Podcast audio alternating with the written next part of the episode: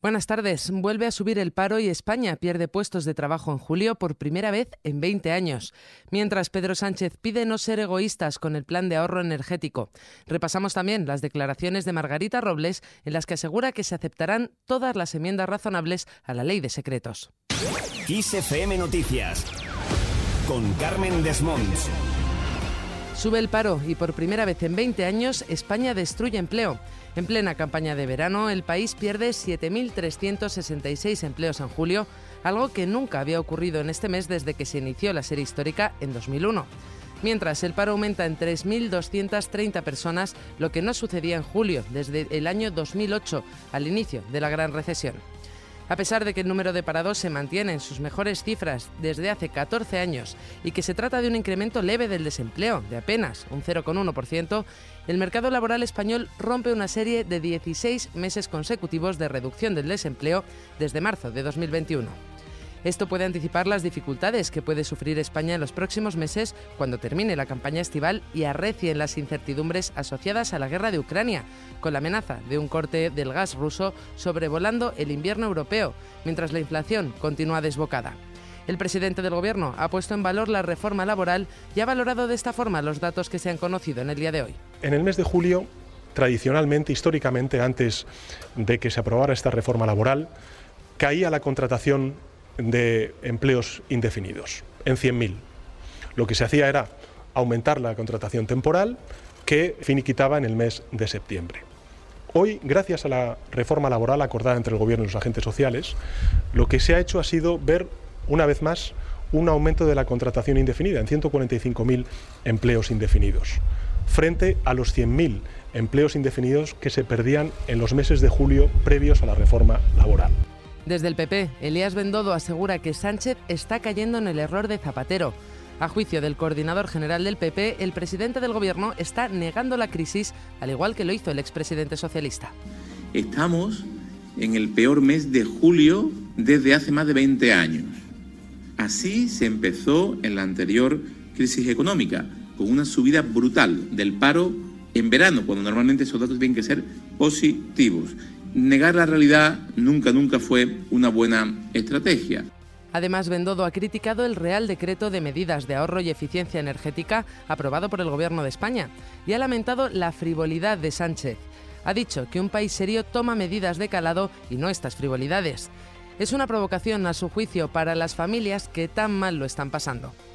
En línea con este asunto, Pedro Sánchez pide no ser egoístas con el plan de ahorro energético.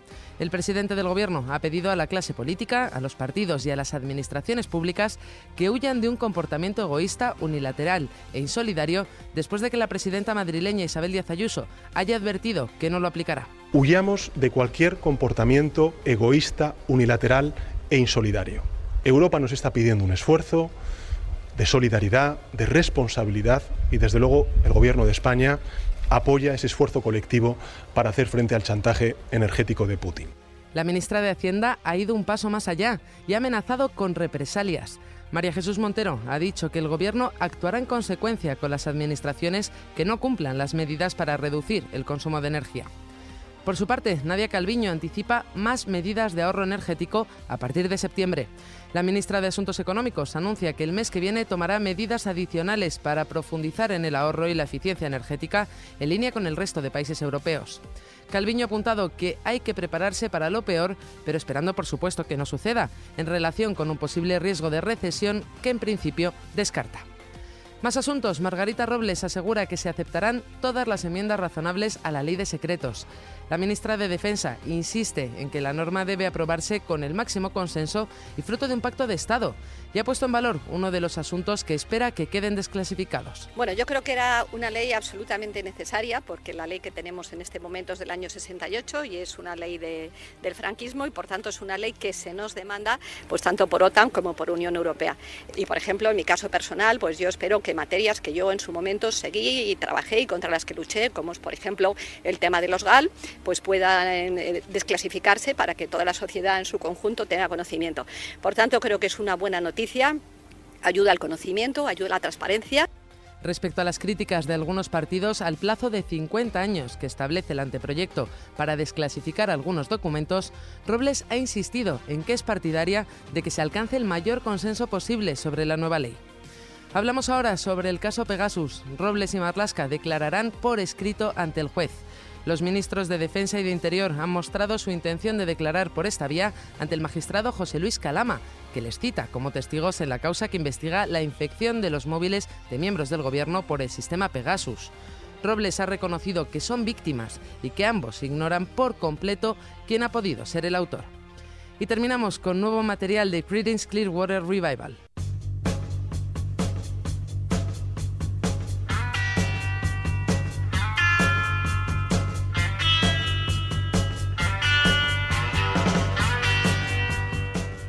Craft Recordings ha anunciado el lanzamiento de un álbum y una película documental sobre el concierto de Creedence Clearwater Revival en 1970 en el Royal Albert Hall.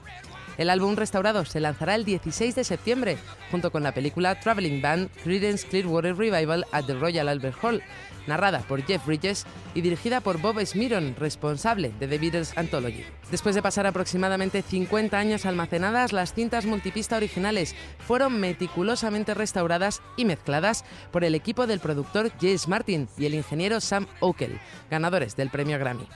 Ambos han dirigido innumerables proyectos, incluidas las ediciones del 50 aniversario de los Beatles de Abbey Road y Sgt. Pepper's Lonely Hearts Club Band, así como audio para la película biográfica Rocketman de Elton John y The Beatles Get Back Series de Peter Jackson.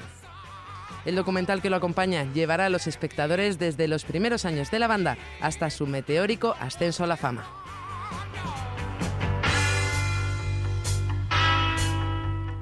Con esta última noticia terminamos por hoy, pero ya sabes, la información continúa actualizada en los boletines de XFM. En el control ha estado Paula San Pablo y en la producción Jorge Quiroga. Un saludo de Carmen Desmonts. Adiós.